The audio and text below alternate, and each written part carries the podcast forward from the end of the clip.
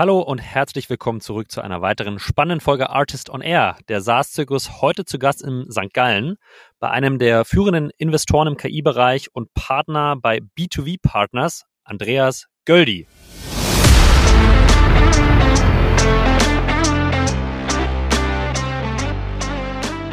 Wie du gesagt hast, AI gibt es schon lange natürlich, seit vielen Dekaden, aber war halt immer so hinter den Kulissen, nur verständlich für, für technische Nerds und so weiter. Und man hat das gar nicht so an der Oberfläche erlebt.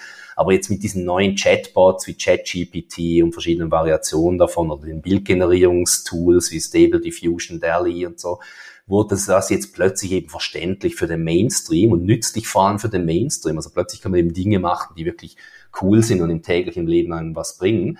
Und deswegen ist das, glaube ich, jetzt wirklich so, so ein Inflection Point, wie das iPhone es damals war für Mobile, wo man jetzt sieht, das eröffnet ganz neue Möglichkeiten, nicht jetzt nur, weil die Technologie einen Sprung gemacht hat, sondern weil eben darauf aufbauend man jetzt ganz neue Produkte bauen kann.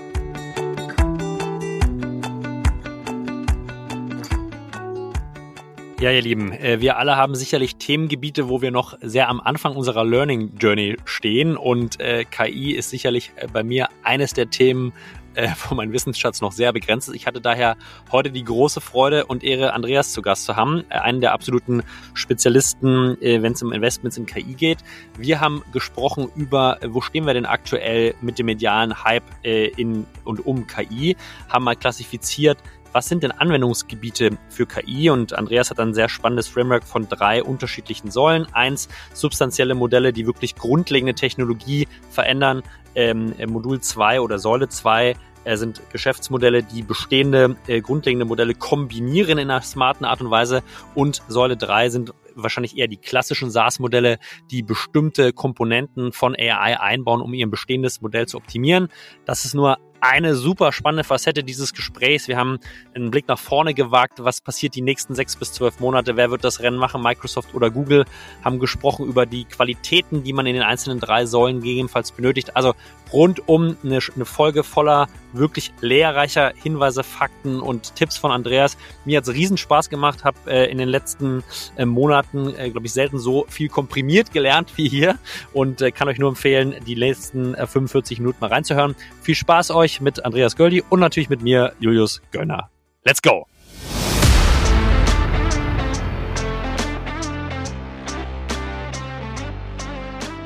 Artist on Air, der SaaS-Podcast für den deutschsprachigen Raum.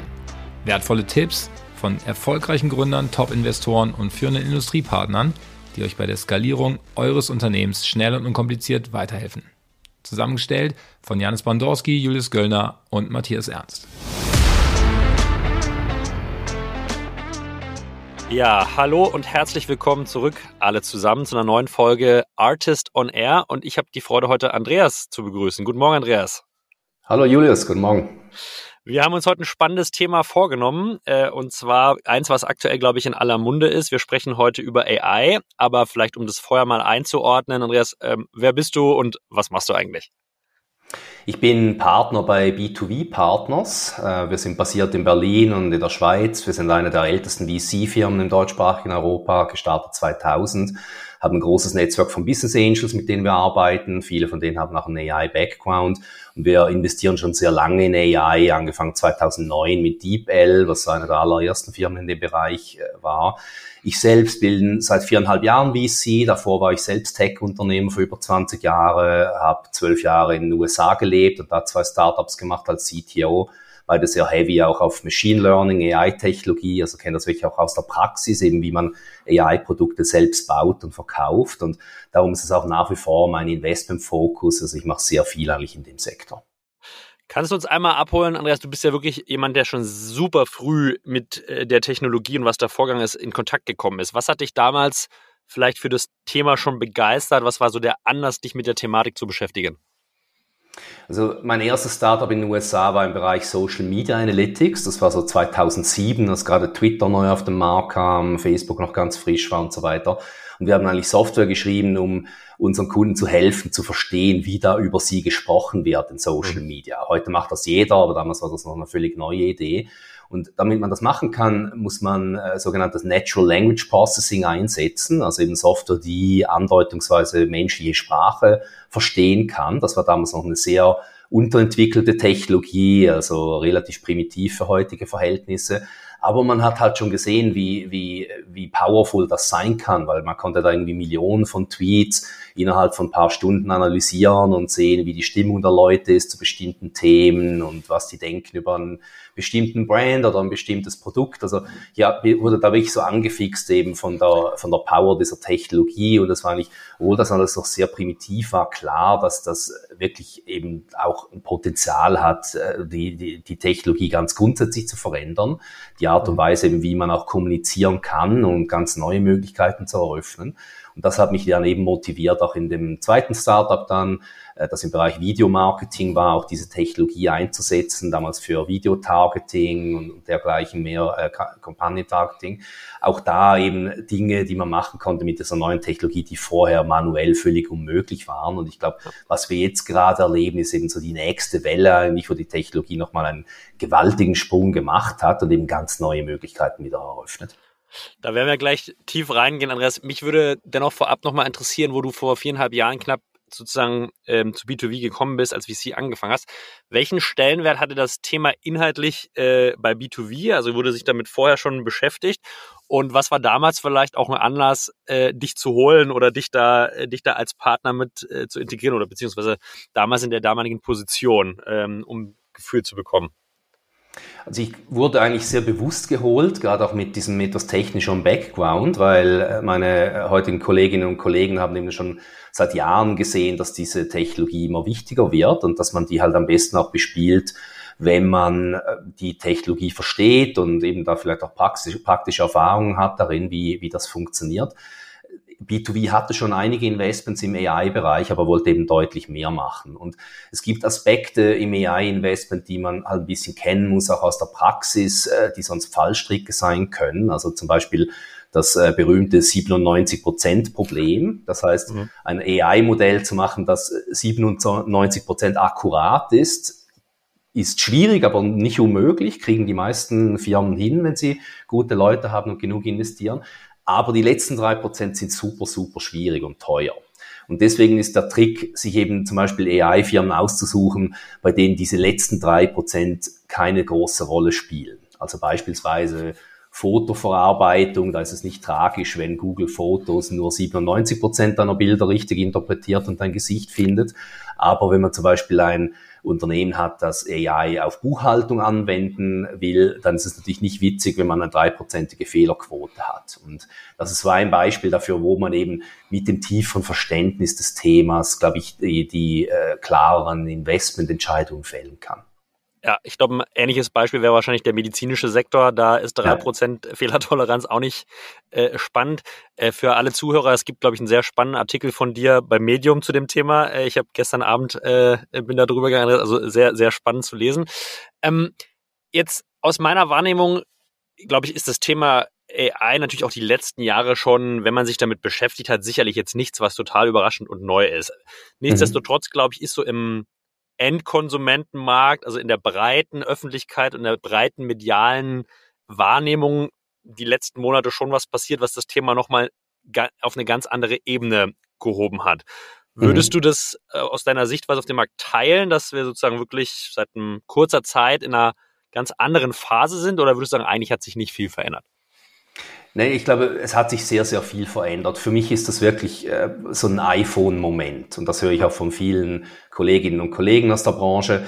Also was ich damit meine ist, als das iPhone vorgestellt wurde 2007, war das natürlich längst nicht das erste Smartphone. Also Smartphones ja. gab es schon eine Dekade, BlackBerry und so weiter. Und das iPhone hat aber das Spiel völlig verändert, weil es halt äh, ein Produkt war, das plötzlich eine viel breitere Masse angesprochen hat. Mhm. Und wir haben ähnliche Entwicklungen erlebt in der Vergangenheit. Also ich bin alt genug, dass ich schon die ersten Heimcomputer miterlebt habe, wo man so gedacht hat, wow, ich kann einen Computer besitzen, totaler Gamechanger. Oder dann der erste Webbrowser Mitte der 90er Jahre. Das Internet gab es schon zwei Dekaden zuvor, aber war natürlich völlig unbenutzbar für Laien. Und deswegen war das so ein Meilenstein. Und das erleben wir jetzt gerade wieder. Äh, wie du gesagt hast, AI gibt's schon lange natürlich, seit vielen Dekaden, aber war halt immer so hinter den Kulissen, nur verständlich für, für technische Nerds und so weiter. Und man hat das gar nicht so an der Oberfläche erlebt. Aber jetzt mit diesen neuen Chatbots wie ChatGPT und verschiedenen Variationen davon oder den Bildgenerierungstools wie Stable Diffusion, DALI und so, wurde das jetzt plötzlich eben verständlich für den Mainstream und nützlich vor allem für den Mainstream. Also plötzlich kann man eben Dinge machen, die wirklich cool sind und im täglichen Leben einem was bringen. Und deswegen ist das, glaube ich, jetzt wirklich so, so ein Inflection Point, wie das iPhone es damals war für Mobile, wo man jetzt sieht, das eröffnet ganz neue Möglichkeiten, nicht jetzt nur, weil die Technologie einen Sprung gemacht hat, sondern weil eben darauf aufbauend man jetzt ganz neue Produkte bauen kann. Und ich glaube, das Interessante ist da eben so ein bisschen indirekt zu denken, also nicht nur, wie baue ich jetzt einen leicht besseren Chatbot, als das, was ChatGPT macht, sondern was kann ich damit machen, was nochmal deutlich drüber geht. Und im Bereich Mobile zum Beispiel, schönes klassisches Beispiel ist, Natürlich gab es da Apps wie, sagen wir mal, Instagram, die direkt nur möglich waren und sinnvoll, weil es ein iPhone und Smartphone gab. Aber es geht aber eben auch Dinge wie, sagen wir mal, Uber oder die diversen Lieferdienste und so weiter, die nur möglich wurden dadurch, dass plötzlich jede Person seinen tragbaren Supercomputer in der Tasche hatte mit GPS und Kommunikationsfähigkeiten und all dem. Und das ist so ein bisschen mein Framework, wie ich auch AI anschaue. Also was mhm. wird das nächste sein, was wir über diese unmittelbaren Anwendungen rausmachen können jetzt mit diesen neuen Möglichkeiten? Das Thema, äh, das parken wir kurz, Andreas. Ich glaube, da kommen wir im zweiten Teil explizit und ausführlich darauf zu sprechen. Was sind eigentlich so mhm. Themen, die wirklich disruptiv verändern sind? Was sind ganz neue Sachen? Und was sind vielleicht auch aus deiner Sicht Modelle, die schon existieren, die man aber mit den aktuellen Trends einfach signifikant verbessern kann? Ich würde gerne das Thema trotzdem, diesen, diesen Tipping Point, äh, noch mhm. einmal sozusagen beleuchten und zwar aus deiner Arbeit aus VC-Sicht. Äh, VC also hat es diese, diese mediale Veränderung äh, eine Auswirkung gehabt auf der Teamseite, also auf der potenziellen Investmentseite und hat es auch eine Auswirkung gehabt in deiner Arbeit, was den Wettbewerb im Venture Capital angeht? Also ich, meine Hypothese, mhm. Vermutung wäre, jeder äh, beschäftigt sich jetzt irgendwie mit dem Thema äh, aufgrund ja. von FOMO. Vielleicht kannst du die zwei Seiten mal, mal beleuchten. Was hat sich da verändert? Ja, ich würde sagen, äh, für uns intern jetzt in der Investmentthese hat sich nicht fundamental viel verändert, außer dass natürlich die Dynamik jetzt viel größer geworden ist. Mhm. Das Tempo ist viel höher geworden, auch der Entwicklung der Technologie. Bis jetzt ging das so relativ linear voran, hin und wieder mal ein kleiner Durchbruch. Jetzt ganz klar haben wir eben gesehen, dass neue Möglichkeiten da reinkommen, die, die schon ja auf einem deutlich anderen Level sind. Und wir führen natürlich mit allen unseren Portfoliounternehmen derzeit Gespräche darüber, was das für die heißt. Die einen sind sehr direkt betroffen, wirklich im Kern ihres Business. Bei mhm. anderen ist es eher so eine nette zusätzliche Möglichkeit, die man vielleicht einbauen kann ähm, und vieles dazwischen. Also ich glaube, da, das hat das sicher verändert, aber jetzt nicht absolut dramatisch. Im Markt ist die Veränderung dramatisch. Also böse mhm. gesagt, die ganzen Krypto-VCs haben jetzt alle gepivotet und sind plötzlich verliebt in AI. Ähm, also wir als jemand eben, das hat schon lange in das Thema investiert, äh, das sehen das so mit einem gewissen Lächeln natürlich, aber es ist natürlich sinnvoll, dass das Kapital dahin geht, wo man die sinnvollsten Veränderungen auch erzielen kann. Und ich glaube, AI ist so transformativ, dass das gerechtfertigt ist. Mhm. FOMO fokussiert sich im Moment sehr stark eben so auf diese Grundlagentechnologien. Also eben da fließen ja viele Milliarden rein in diese Firmen wie OpenAI und Stability AI und so weiter zu absurden, also relativ gesehen absurden Bewertungen wieder. Wir werden sehen, was daraus wird. Ja. Alle wollen natürlich das nächste Google finden, ganz klar, verständlich. Aber wir sehen auch natürlich, dass äh, mehr Kapital und dementsprechend auch mehr Konkurrenz reinfließt in äh, eben Anwendungen von, von AI, gerade in verschiedenen äh, vertikalen Industrien was auch wieder ein bisschen aufgetaucht ist, und das gab es eine Zeit lang schon, so mal 2018, 19 rum, ist das wieder drei Viertel aller Pitch-Decks, die wir kriegen, irgendeine AI-Story haben, auch wenn die ja. zum Teil ziemlich an den Haaren herbeigezogen ist. Aber wie soll man sagen, ich bin da eher optimistisch und ich glaube, wenn die Leute darüber nachdenken, die Gründungsteams, was kann ich machen mit diesen neuen Möglichkeiten, ist das sicher eine gute Idee, solange es mhm. einigermaßen Hand und Fuß hat. Aber wir müssen natürlich eben zu, wieder zurück zur, zur internen Perspektive den Filter da schon deutlich enger stellen und halt da nicht alles glauben, was im Slide Deck steht, sondern erstmal wirklich reindrillen, macht das überhaupt Sinn vom Geschäftsmodell? Hat das Team überhaupt die Fähigkeiten, um das wirklich zu machen? Oder ist es nur ein ganz dünner Layer, wo sie ein bisschen da das OpenAI API anzapfen und dann ein bisschen was Oberflächliches machen? Also das sind eigentlich die wichtigsten Veränderungen. Das ist ein sehr spannender Punkt, Andreas. Also sozusagen, wann, wann würdest du sozusagen ein potenzielles Investment klassifizieren als wirklich substanziell AI getrieben und wann ist es so nice to have as Buzzword im Pitch Deck? Du hast schon gesagt, also Teamkompetenz ist sicherlich was und, und wahrscheinlich wirklich ein Value Add oder ein zusätzlicher Layer auf die Basistechnologien. Vielleicht kannst du da noch mal zwei mhm. Sätze mehr zu sagen, weil ich glaube, das ist für ja. viele unserer Gründer sehr, sehr spannend in der Selbsteinordnung auch, ja. Absolut, ja. Also für, für mich gibt es so drei Kategorien. Es gibt so die traditionellen AI-Startups, die eben wirklich tiefe Expertise darin haben, wie man solche Modelle baut, ja. proprietäre Trainingsdaten, viele PhD, Data Scientists im Team und so weiter. Das ist nach wie vor natürlich ein sehr wichtiger Bereich und, und, und äh, auch verteidigbar natürlich, wenn man diese Kompetenzen hat ähm, ist aber relativ gesehen jetzt durch diese neue Entwicklung vielleicht ein bisschen weniger wichtig geworden. Man muss nicht mehr alles selber bauen. Also so ein Klassiker ist Spracherkennung. Oder? Es gab eine ja. Zeit lang ähm, äh, viele äh, so, so Message-Spots und so weiter und, und ähnliche äh, Startups, die haben ihre eigene Spracherkennung gebaut. Und dann irgendwann wurde das so reif, was man von Google und Microsoft ab der Stange kaufen kann, dass man das gar nicht mehr braucht. Heute gibt's wieder eine nächste Generation, die nochmal besser ist. Also kein vernünftiger Mensch entwickelt noch seine eigene Spracherkennung. Ja. Da, da, solche Beispiele gibt's viele. Das heißt, die, die zweite Kategorie von Startups sind eigentlich die, die eben diese neuen äh, Capabilities, die man da sich zukaufen kann als API, in einer sehr intelligenten Art und Weise kombinieren. Also die gehen nicht einfach nur hin und nehmen da irgendwie GPT und fertig, sondern äh, kombinieren eben ganz verschiedene Ansätze, zum Teil auch noch eigene Modelle, die, die etwas fokussierter sind. Also ein gutes Beispiel ist unser Portfolio-Firma Text Cortex, die macht ähm, Tools vor allem für Marketinganwendungen, eben die dir deine Ad-Copy schreiben können und deine YouTube-Descriptions und deine E-Mails und so weiter. Und die haben eine Kombination aus solchen öffentlichen APIs, aber auch proprietären Modellen, die eben nochmal viel besser sind für einen ganz engen Use Case. Mhm. Und äh, das ist, glaube ich, eine, eine wichtige Kategorie.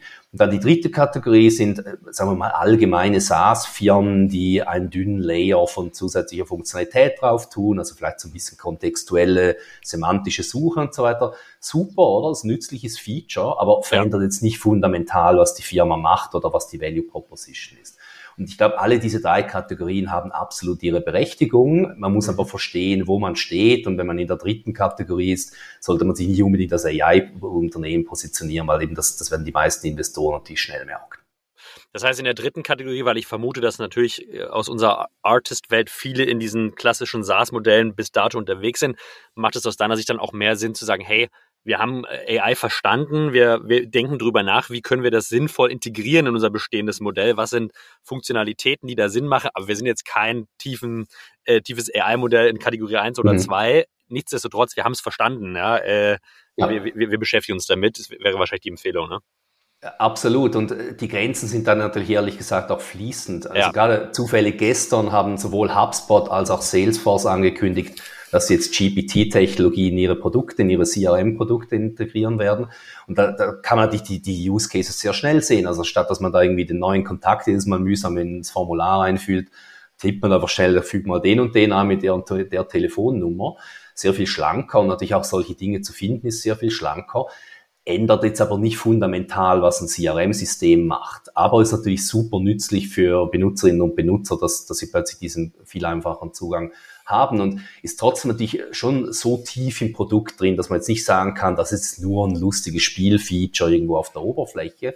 Also das heißt, es ist nicht ganz so clear cut, wie ich jetzt das gerade formuliert habe mit diesen drei Kategorien, sondern die, die Übergänge sind schon fließend. Und ich glaube, was alle CPOs in der Branche und CTOs sich jetzt überlegen müssen, ist, was bedeutet das für uns und wo können wir wirklich diese Technologie so in unser Produkt integrieren, dass wir einen echten Wettbewerbsvorteil schaffen, dass wir echten User Value schaffen über eine coole Demo raus, sondern wirklich was, was die Leute auch täglich nutzen werden. Und das ist nicht so einfach, wie man denkt. Also auch aus meiner eigenen Erfahrung vom Frühjahr, das machen wir nicht so offensichtlich. Und ähm, da werden wir, glaube ich, jetzt in der Branche, in der SaaS-Branche sehr viel Iteration sehen und sehr viel experimentieren, wo die Leute einfach mal sehen müssen, was funktioniert, worauf re reagieren unsere User eigentlich, was, was bringt welchen Vorteil. Und das ist natürlich eine sehr spannende Zeit wieder. Das ist in der Tat eine sehr spannende Zeit und du hast eben was sehr Interessantes daran vorhin auch schon mal angedeutet diese, dieser technologische Sprung führt natürlich dazu, dass bestehende Modelle sich in unterschiedlichen Tiefengraden hinterfragen müssen. Und du meinst, ihr macht das auch mit eurem Portfolio, ja? Wenn ich jetzt das HubSpot-Beispiel nehme, ich habe mich die letzten ein, zwei Jahre natürlich auch an, an vielen Stellen mit Sales Tech ähm, beschäftigt. Und da war natürlich sozusagen Automatisierung so das erste Level. Wie kann ich mhm. en masse äh, Outreach machen? Und dann gab es viele Modelle, die gesagt haben, okay, wir können jetzt individualisiert automatisieren. Ja? Und da hat natürlich sozusagen ChatGPT und die Basismodelle da einen großen Sprung gemacht. Nichtsdestotrotz war aus meiner Sicht auch da nur die Frage der Zeit, wann wird es in die bestehenden CRM-Systeme integriert. Jetzt haben wir gestern den mhm. Tag gehabt. Das heißt, jetzt werden ja schon einige von diesen Standalone äh, Customization Sales Tech Modellen äh, zumindest etwas Sorge bekommen. Ja, also mhm. wie, vielleicht kannst du mal ein Beispiel geben, auch aus, aus oder zwei Beispiele aus eurem Portfolio, wo gibt es vielleicht eine Company oder kann auch aus, nicht aus eurem Portfolio sein, die durch diesen aktuelle Veränderung wirklich substanziell betroffen wird, wo man, wo man jetzt überlegen muss, was macht man mit der? Und vielleicht eine andere, die sagt, okay, das ist eher ein Enabler für unser Geschäftsmodell, was können wir jetzt damit machen, um, um dann mhm. vielleicht auch einen Optionraum zu schaffen für Leute, die jetzt gerade sehr betroffen sind.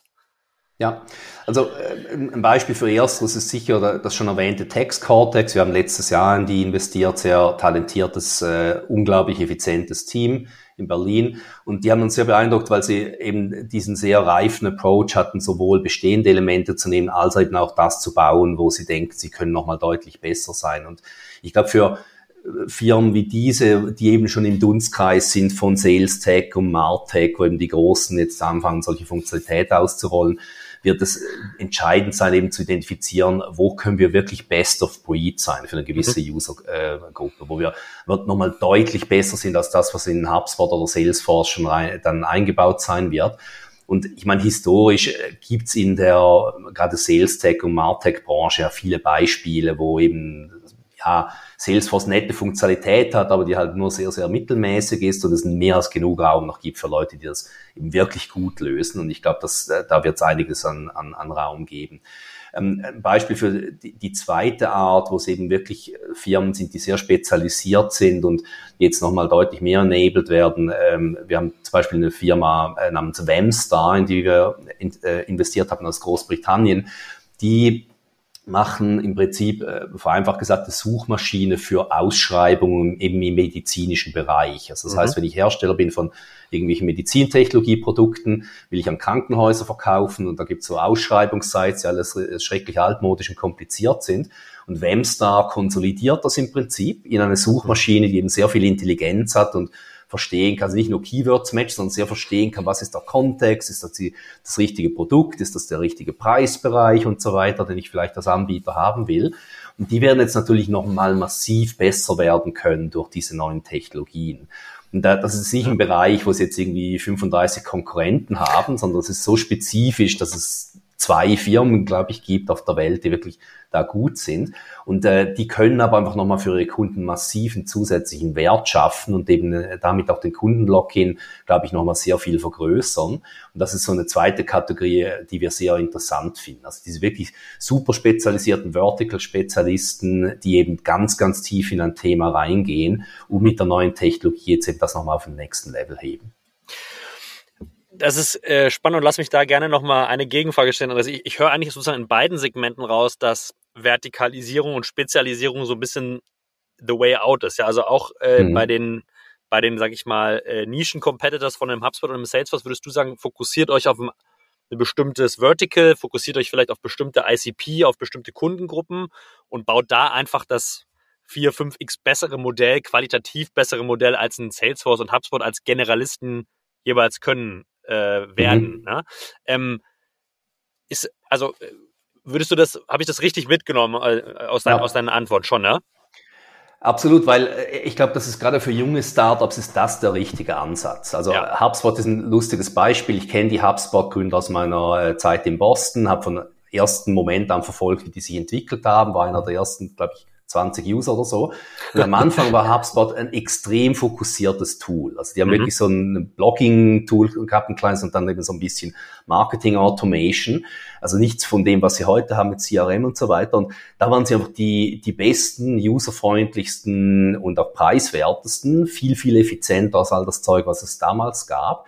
Und das haben sie dann als Sprungbrett genutzt, um eben zu werden, was sie heute sind. Und ich glaube, wenn man diese Fokussierung hinkriegt, wenn man wirklich identifizieren kann, wo können wir viel, viel besser sein als die Incumbents und eben wirklich eine fokussierte Zielgruppe, damals für HubSpot waren das vor allem Startups, die eben nicht so viel Geld hatten und nicht die Komplexität stemmen konnten, aber trotzdem ein sehr, sehr sophistiziertes äh, Online-Marketing machen wollten.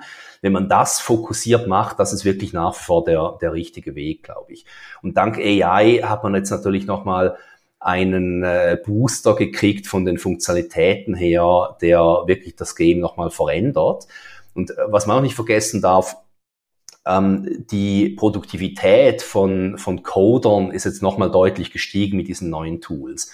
Ja. Es gibt erste Studien von, von GitHub und so weiter, die sagen mindestens eine Verdopplung der Programmiererproduktivität ich sehe das bei mir selbst. Ich habe jetzt auch wieder angefangen zu coden nach Jahren, weil äh, alles langweilige Zeug kann ich dann GitHub Copilot delegieren. Das schreibt mir da die schöne API-Integration und so weiter automatisch und ich kann mich konzentrieren auf die relevanten Dinge.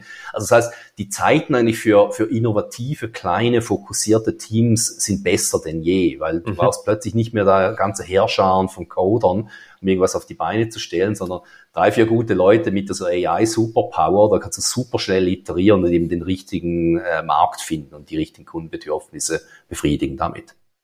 Ich finde, das ist ein extrem wertvoller Hinweis, Andreas, weil natürlich, mit, wenn wir mit Teams sprechen, Early Stage, die haben natürlich immer schon eine gewisse Angst. Okay, wenn wir uns jetzt spezialisieren, ist der Markt dann irgendwie hinten raus groß genug, dass wir ein VC damit überzeugen können, ja? Äh, ja. Und aus deiner Antwort nehme ich ja mit, diese Fokussierung ist jetzt nicht vielleicht das finale Game, aber ist extrem wichtig, um on the way erstmal sozusagen in, der, in einem Vertical zu wachsen und dann kann man immer noch schauen, wie kann man von da, wie es HubSpot gemacht hat, sich vielleicht verbreitern. Also diese, diese Fokussierung, diese Spezialisierung ist jetzt kein Punkt, wo du als VC-Investor sagen würdest, deswegen machen wir es nicht, Markt zu klein, sondern du würdest sagen, es ist eher im, in der Journey von dem Unternehmen jetzt der richtige Weg, um, um ranzugehen. Sehr, sehr, sehr spannender Insight.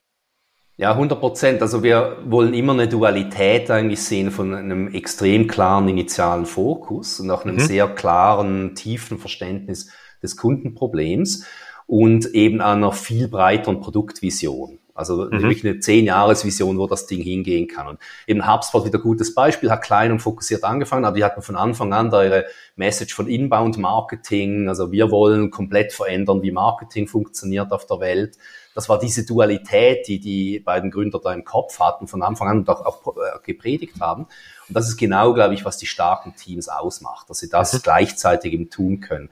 Und tiefes Verständnis des Kundenproblems heißt nicht, oh, wir haben mal ein Typeform geschickt an 50 Leute und ein paar Datenpunkte gesammelt. Das reicht nicht, sondern ja. du musst da wirklich mit den Leuten reden und sehr die Nuancen rauskitzeln, was das Kundenproblem wirklich ist und, und, und wie du das befriedigen kannst und, und, und wie du eben ein Produkt shapen kannst, das wirklich diese, diese enge initiale Zielgruppe wirklich überzeugen und enthusiastisch machen kann. Das sind, mhm. glaube ich, die stärksten Startups, die das verstanden haben und auf den Boden kriegen. Jetzt nehmen wir mal diesen spannenden Punkt vielleicht und wenden ihn mal aufs Text-Cortex an. Andreas, die kommen sozusagen aus einer eher breiteren Perspektive. Jetzt gibt es diese Trends bei einem HubSpot und Salesforce. Du meintest so, sie fokussieren jetzt quasi auf eine bestimmte Zielgruppe. Ich hatte Marketing verstanden, aber das können wir vielleicht gleich mhm. nochmal spezifizieren. Was ist deren jetzt langfristige Vision äh, auf zehn Jahresperspektive, die sie jetzt trotz dieser Fokussierung Short-Term, Long-Term als Vision erzählen? Ja, also ich kann natürlich nicht äh, zu sehr aus dem Nähkästchen sprechen, ja, ja, aber klar. Äh, was uns bei der Firma damals sehr überzeugt hat, ist, dass die initial einen super klaren Fokus hatten und zwar äh, nicht auf Marketing initial, sondern auf den Bereich E-Commerce, weil mhm.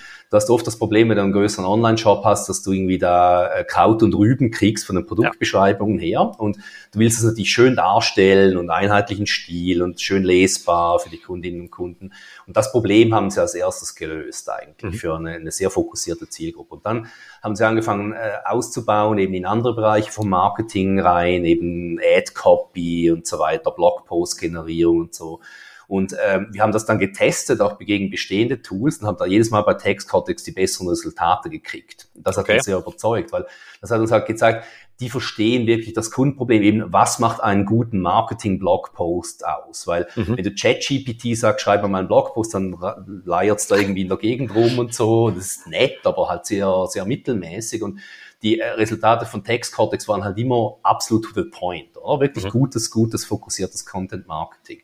Und das ist genau der aktuelle Fokus der Firma, eben die Problemlösung so zu verpacken, dass ich da nicht irgendwie rumeiern muss mit einem General Purpose Chatbot, sondern eben wirklich die Lösung sehr klar kriege. Sie haben auch ein leistungsfähiges API, wo ich das sogar einbinden kann in mein okay. äh, restliches Toolset. Und das ist eben tiefes Kundenverständnis, oder? Marketer haben keine Zeit, irgendwie rumzubasteln mit einem allgemeinen Chatbot, sondern sie bauen jetzt eine Lösung.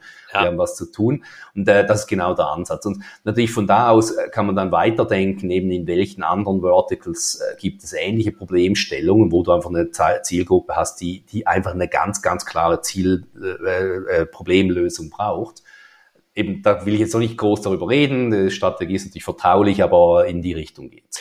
Das heißt, äh, ich, wir, wir, da ist die Idee sozusagen nicht auf die eine Zielgruppe dann Funktionalität auszubauen, sondern eher das Modell zu nehmen und den qualitativ sehr hochwertige Bespielung dieser einen Zielgruppe und das dann andere an, in andere Verticals reinzugeben und das, das kurzweise auszubauen, ist da der Vision. Welche sprechen wir nicht drüber, aber äh, vom, von der Weiterentwicklung erstmal verstanden. Sehr, sehr spannend. Ich würde mal dein initiales Framework mit den drei verschiedenen Kategorien nehmen, äh, Andrea, sozusagen das fand ich, fand ich sehr spannend und mal auf euer Portfolio gucken oder vielleicht auch Themen, die du dir gerade anguckst, ähm, mhm. um vielleicht für unsere Hörer mal so ein bisschen Fleisch da an den Knochen zu bekommen. Hast du vielleicht für alle drei Kategorien aus eurem äh, Portfolio noch, noch weitere Beispiele, über die wir kurz sprechen können? Was wird da genau gemacht? Welchen Mehrwert bringt äh, die KI? Ähm, was passiert da? Ich glaube, super hilfreich für alle, die zuhören. Mhm, absolut.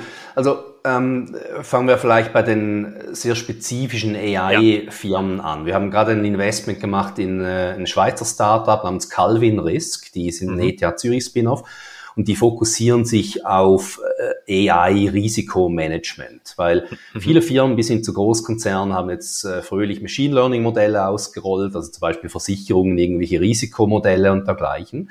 Und das Problem ist, diese Modelle sind alle nicht perfekt. Also die, die haben halt einen gewissen eben Verlässlichkeitsbereich und äh, das zu managen und zu identifizieren, wo haben wir jetzt das alles ausgerollt, wie gut performt das eigentlich, wo haben wir vielleicht Risiken, die wir verhindern, äh, die wir managen und verhindern müssen und wie können wir damit umgehen, das ist eigentlich das Thema dieser Firma. Und die, die geht mhm. da sehr, sehr tief rein in die Details, um eben zu verstehen, ähm, wie, wie funktioniert das. Nahe dran, auch im gleichen Bereich Lattice Flows, ein weiteres äh, ETH Zürich Spin-off, die machen im Prinzip dann die Verbesserung von solchen Modellen, vor allem im Bereich Computer Vision, können die die Accuracy dramatisch verbessern, um mhm. eben äh, Leute zu enablen, die dann spezifische Branchenlösungen bauen wollen in solchen Bereichen. Das ist so, so quasi das Tool, der Tooling-Bereich das ist, das heißt, es ist eigentlich schon ein Anwendungslayer auf die sozusagen AI-Modelle, Andreas. Ja, also die einen, die einen kon kontrollieren quasi, wie, wie gut ist die Funktionalität in dem Falle und analysieren, okay, werden wirklich die Risiken, die sich adressieren sollen, betrachtet, werden sie richtig adressiert. Und das zweite Beispiel von dir beschäftigt sich damit mit einer Sichtung oder Kontrolle des Systems, die Accuracy zu verbessern, also die Genauigkeit. Ja. Super, super spannend. Okay, aber es sind, wie du sagst, schon sehr, sehr tiefgehende Modelle, die an, an, an den Core der, der KI herangehen. Ähm, su super interessant. Ich, ich vermute, es gibt eine sehr intensive Be Beziehung nach, nach Zürich aufgrund auch deines äh, mhm. Backgrounds. Ihr arbeitet wahrscheinlich äh, gerade mit nicht nur Zürich, aber mit, mit Forschungseinrichtungen, mit Universitäten bei diesen tiefen Modellen sehr eng zusammen, kann ich vermuten, oder? Weil da die substanziellen Fortschritte entstehen, oder? Absolut. Also die universitäre Forschung in Europa ist auch wirklich sehr, sehr gut. Ähm, weltweit absolut in der Top-Klasse dabei, muss man sagen. Es leidet oft uns ein bisschen an der Kommerzialisierung, leider. Und äh, da versuchen wir auch im Ökosystem uns ein bisschen nützlich zu machen. Also eben an der ETH Zürich, EPFL Lausanne, aber auch an TU München und so weiter sehen wir immer sehr starke Teams, die eben wirklich da jahrelang an was geforscht haben und dann eben äh, zu uns kommen, um damit wir ihnen helfen können mit der Kommerzialisierung. Und, und das ist immer eine sehr befriedigende Angelegenheit, weil die sind sehr offen, die sind super tief in ihrer Technologie drin, aber haben oft äh, BWL nur von sehr weitem schon mal gehört, dass das existiert und da kann man dann oft eben auch wirklich helfen damit, dass, dass man das auf den Boden kriegt und eben zu einer Firma macht. Und ich glaube, eben nochmal so Makro-Level, da haben wir als Europa äh, auch wirklich eine sehr, sehr große Chance, dass wir eben zahlreiche solche Forschungsinstitute haben, die wirklich Weltklasse Forschung machen auf den Gebieten. Aber eben das Ökosystem ist noch nicht gut genug, glaube ich, darin, also an den Unis, aber eben auch VCs und Angels und so weiter, da wirklich viele Firmen daraus zu generieren. Ich glaube, da haben wir alle noch mal eine Aufgabe vor uns als Branche. Das würde ich unterschreiben. Ähm, eine Anschlussfrage da, bevor wir in Kategorie 2 und Kategorie 3 gehen. Mhm. Ich sehe auch öfter Teams, die aus meiner Sicht ein extrem tiefes Verständnis von der Problematik haben, universitären Hintergrund PhD, wo ich aber auch als Angel dann hm, die Sorge habe, genau wie du sagst, okay, im Go-to-Market kann das denn funktionieren? Jetzt hast du gesagt, ihr, ihr, ihr arbeitet mit diesen Teams. Gibt es so ein bisschen Empfehlung da? Also holt ihr jemanden rein, der vielleicht die Go-to-Market-Seite begleitet, ein Co-Founder? Ähm, Gibt es Möglichkeiten, das bestehende Team da ähm, einen aus dem zu entwickeln, ist sicherlich auch Case-by-Case-Entscheidung völlig klar. Aber wie geht ihr mit denen um? Weil es natürlich schon von der Investorenperspektive aus meiner Sicht erhebliches Risiko ist. Mhm. Funktioniert die Kommerzialisierung davon in irgendeiner Art und Weise irgendwann? Ja. Ja, 100 Prozent. Also das ist oft so der, der blinde Fleck, den die Technologen ja. auch haben. Also ich treffe da manchmal diese Teams, die mir dann irgendwie ihren Businessplan in Anführungszeichen zeigen. Und da steht dann drin, ja, die ersten vier Jahre heiren wir mal nur Engineers und in Jahr fünf stellen wir da noch eine Person für Business Development an, weil jemand muss ja dann die, die Kundenbestellungen entgegennehmen können, die dann natürlich magischerweise reinkommen. Und das ist dann immer so eine Frage, dass man denen ein bisschen klar macht, ja, es ist halt nicht, wie es funktioniert in der realen Welt. Eure Technologie kann noch so gut sein, aber wenn niemand davon erfährt, dann wird ihr nirgends hinkommen. Und da helfen wir dann eigentlich äh, gerne eben vielleicht Co-Founder zu finden, vielleicht ein Early Executive, der irgendwie den Go-to-Market-Teil abdecken kann. Das ist absolut entscheidend. Mhm. Und eben auch den Teams zu vermitteln, ihr müsst sehr nah beim Kunden sein, weil wahrscheinlich versteht ihr nur einen Bruchteil davon, wie die Kunden überhaupt über das Problem nachdenken, weil das ist nicht nur ein technologisches Problem, das ist auch ein Problem, wie kriege ich das eigentlich rein in meine Workflows, wie deploy ich das, habe ich die richtigen Leute, die mit überhaupt umgehen können und so weiter. Also halt wirklich das Produkt dann zu bauen, das verkaufbar ist und jemand zu haben, der das verkaufen kann, das ist immer so der, der erste Schritt, wo wir eigentlich diesen Teams äh, auch versuchen zu helfen. Und was wir oft auch als äh, Bedingung natürlich haben für, für ein Investment überhaupt, dass sie da auch die Offenheit haben, weil es gibt nichts Schlimmeres als eben dann reine Technologieteams, mhm. die irgendwie die, diese gewisse Arroganz haben gegenüber dem kommerziellen Aspekt und denken, braucht's nicht, wir sind so, so, so toll, dass es sowieso magisch funktioniert. Das ist leider so ein bisschen auch eine europäische Krankheit immer noch, wenn man ehrlich mhm. ist. Aber ich glaube, die Offenheit wird da schon viel größer. Die technischen Unis machen noch einen besseren Job, da auch früh eigentlich die Teams zu coachen und eben zum Beispiel mit Investoren zusammenzubringen. Also ich glaube, wir sind da eigentlich auf einem guten Weg. Das ist äh, optimistisch und äh, freut, freut uns sehr, Andreas. Gehen wir mal in Kategorie 2 rein sozusagen mhm. Unternehmungen, Modelle, die die bestehenden Basistechnologien nutzen, sehr gut kombinieren, hatte ich verstanden, und daraus sozusagen äh, spannende Marktlösungen äh, generieren. Hast du dafür noch ein weiteres, äh, ein weiteres Beispiel vielleicht aus eurem Portfolio oder was ihr mhm. euch gerade anschaut? Also ein gutes Beispiel ist äh, Chattermill. Das ist eine mhm. UK-basierte Firma, die macht im Prinzip eine Software, wo äh, Firmen User-Feedback besser verstehen können. Also die mhm. sammeln User-Feedback aus internen äh, Ticketing-Systemen und von Trustpilot und von Social Media und so weiter, aus allen Quellen, wo irgendwo User sich äußern zu einem bestimmten Produkt. Also Uber zum Beispiel ist einer ihrer größeren Kunden. Ähm, und konsolidieren das und wenden darauf Natural Language Processing an, um eben zu verstehen, was ist das User-Sentiment, was finden die Leute gut, worüber beklagen sich äh, sie sich, was geben sie uns für Reviews und so weiter. Und die haben im Prinzip ähm, ein paar eigene Modelle gemacht, aber eben auch viele von diesen bestehenden Modellen kombiniert, die es schon mhm. gab. Äh, für, also so zum Beispiel Sentiment Analysis muss man nicht neu erfinden, das gibt's out of the box.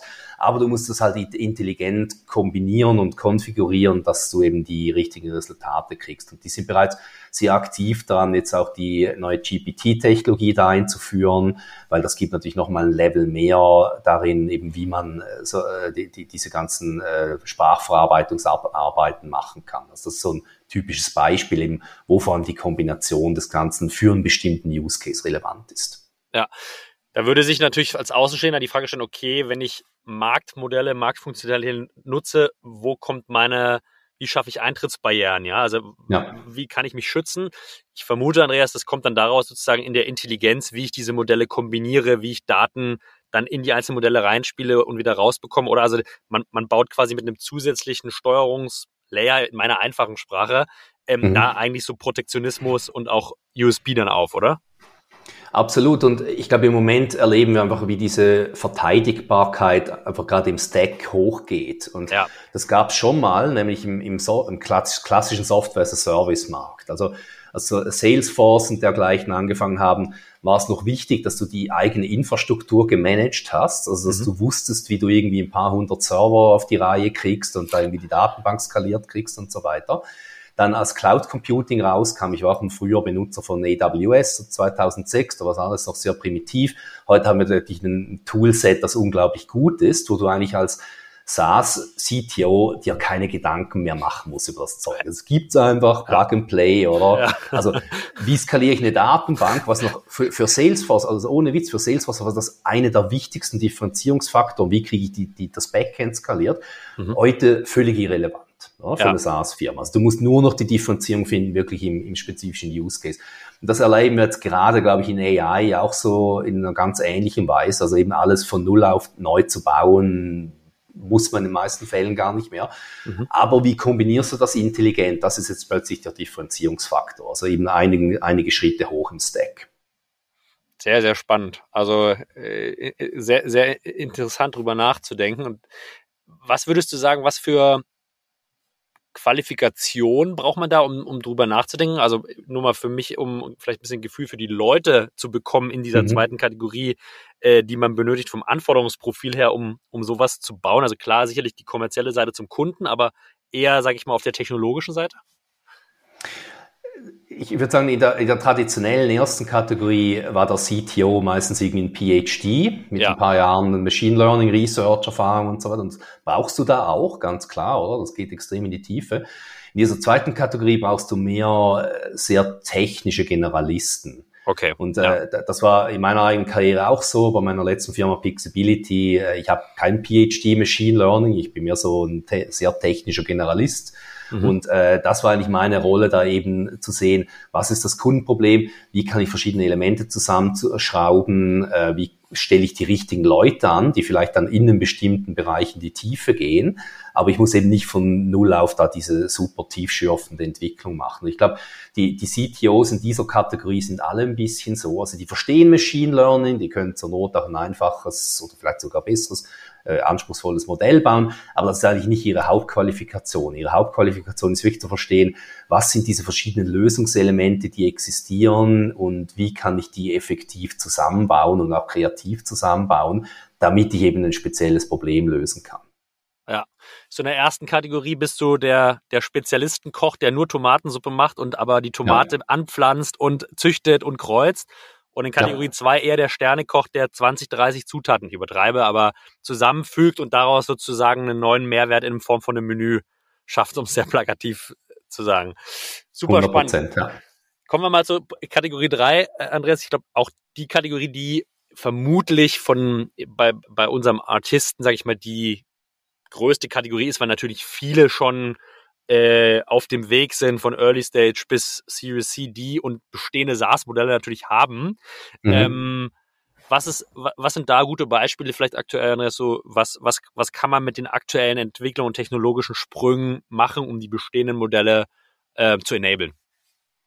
Also das sind alle wild am Experimentieren und ich kann auch da begrenzt disclosen, wo da gerade dran gearbeitet wird. Ja. Aber ein schönes Beispiel vielleicht unsere Portfoliofirma Ledgy, die äh, Software macht für Cap Table Management und Verwalten mhm. von, von Stock Option Plans, also Employee Ownership Plans die äh, baut gerade äh, so eine Search Engine rum, mit dem man, mit der man Fragen zu diesen komplexen Themen sehr viel eleganter äh, beantworten kann, weil mhm. Optionspläne ist immer so ein kompliziertes Thema, niemand versteht so richtig und vor allem für die Employees ist es immer super verwirrend, was das eigentlich genau macht und da haben immer alle ganz viele Fragen und ja, wie soll man sagen, niemand hat da Lust, irgendwie die ganzen langen Blogposts zu lesen, sondern hat vielleicht eine sehr spezifische Frage. Ich bin angestellt bei einer deutschen Firma, aber wohne in der Schweiz. Was heißt das jetzt für mhm. meinen Phantom Stock Option Plan vom steuerlichen her oder so?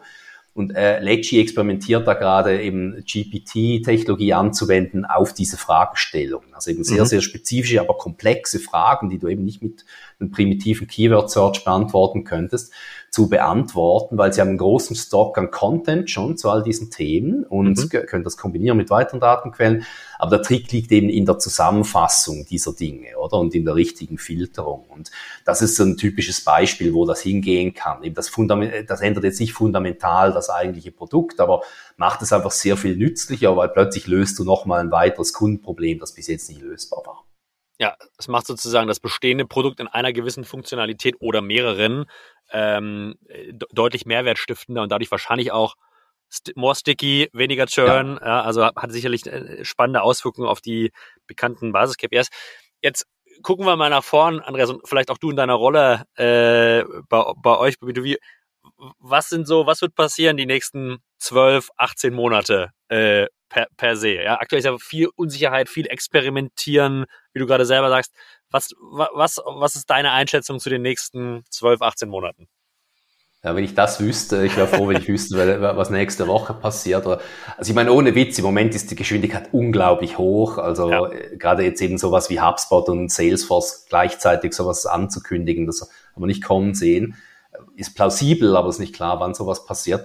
Also im, im Moment passieren eigentlich zwei Dinge. Einerseits äh, auf dieser Ebene dieser Foundation-Modelle äh, mhm.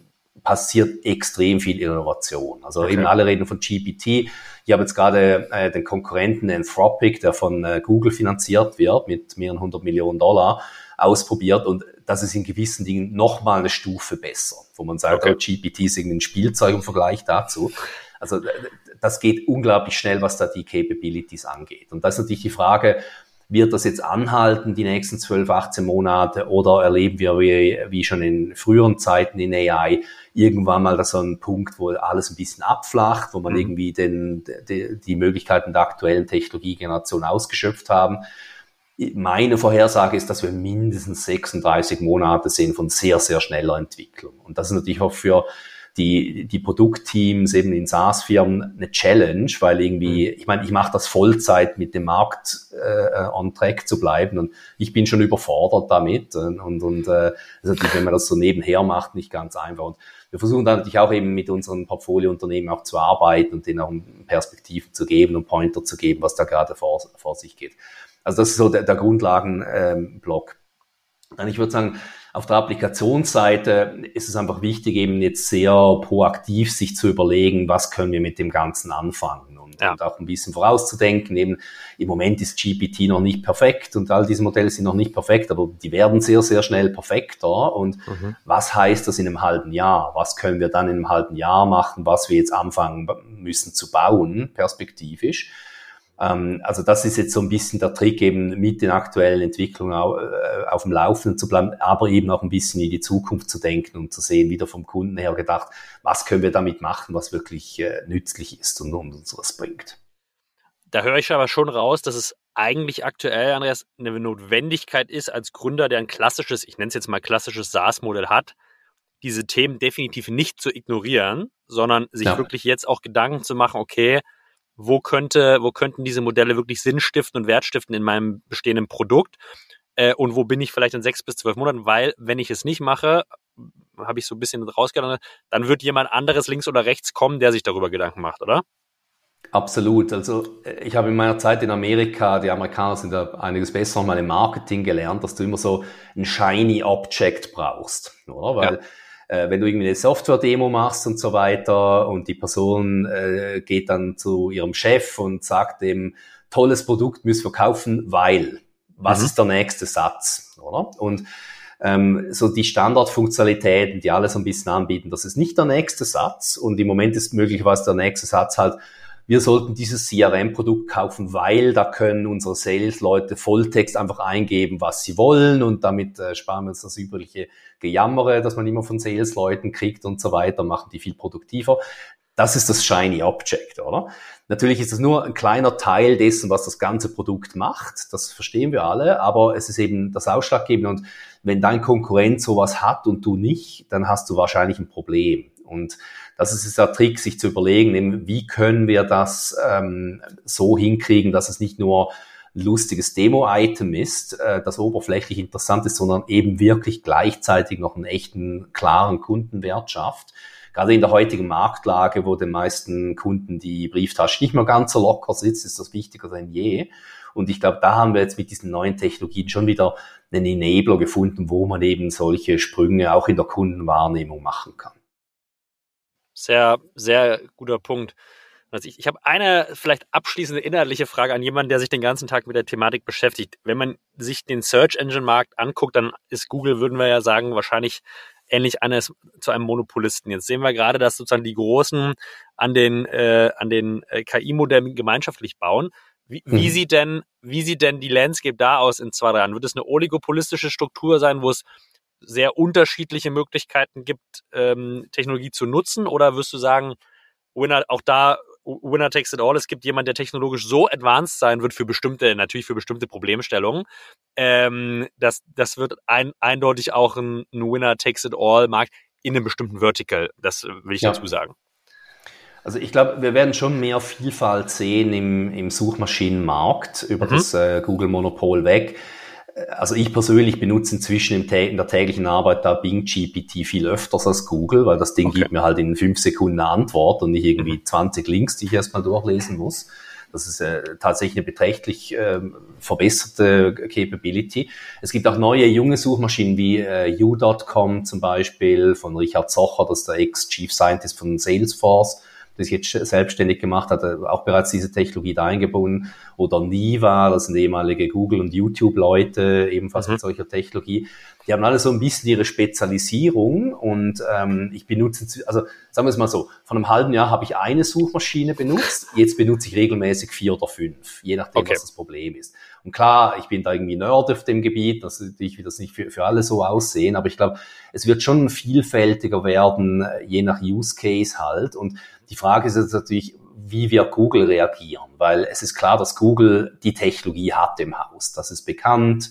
Äh, die machen ganz viel Research, die sind der größte AI-Researcher auf der Welt und äh, ihr Problem ist jetzt halt mehr so ein bisschen, wie bringen wir das in den Markt raus, ohne da unsere Glaubwürdigkeit und unser Businessmodell zu gefährden. Und ja. Microsoft war da unglaublich aggressiv jetzt mit ihrem Bing GPT, weil das Ding war wirklich also sehr mit der heißen Nadel gestrickt, das merkt man heute noch verbessern sie jeden Tag, aber es war wirklich so, also grenzwertig.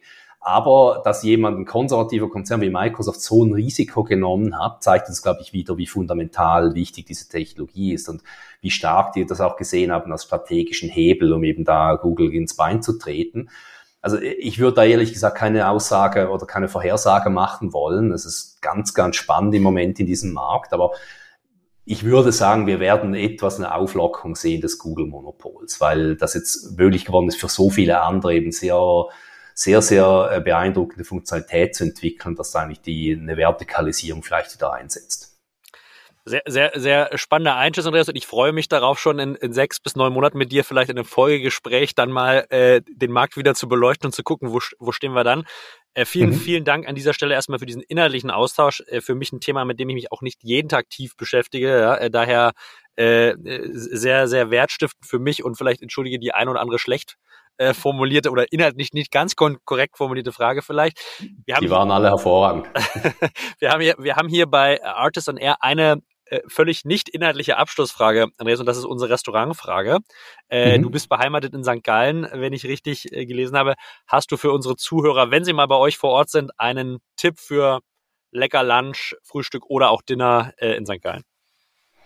Da würde ich die Focacceria ähm, erwähnen. Die mhm. ist ein kleines, aber feines Restaurant mit äh, sehr gutem Sandwich, Salat und dergleichen Angebot. Und das Lustige daran ist, dass äh, ganz verschiedene Gruppen da zusammenkommen. Also man okay. viele Studierende hier, was eine Unistadt natürlich, äh, aber auch alles andere, Geschäftsleute und, und, und, und, und. Und das ist darum immer so ein Favorite Lunch Spot, weil das eben gutes, pragmatisches Essen ist, frisch gemacht und eben interessante Leute. Super Tipp, nehmen wir mit auf in die Show Notes und alle Restaurantempfehlungen gibt's auch bei uns auf der Webseite artist.net. Äh, Andreas, ich bedanke mich ganz herzlich für deine Zeit heute zum Weltfrauentag, wünsche dir äh, einen produktiven und erfolgreichen weiten, weiteren Tag und äh, freue mich, dich äh, zeitnah wieder begrüßen zu dürfen. Vielen Dank, hat Spaß gemacht. Ciao.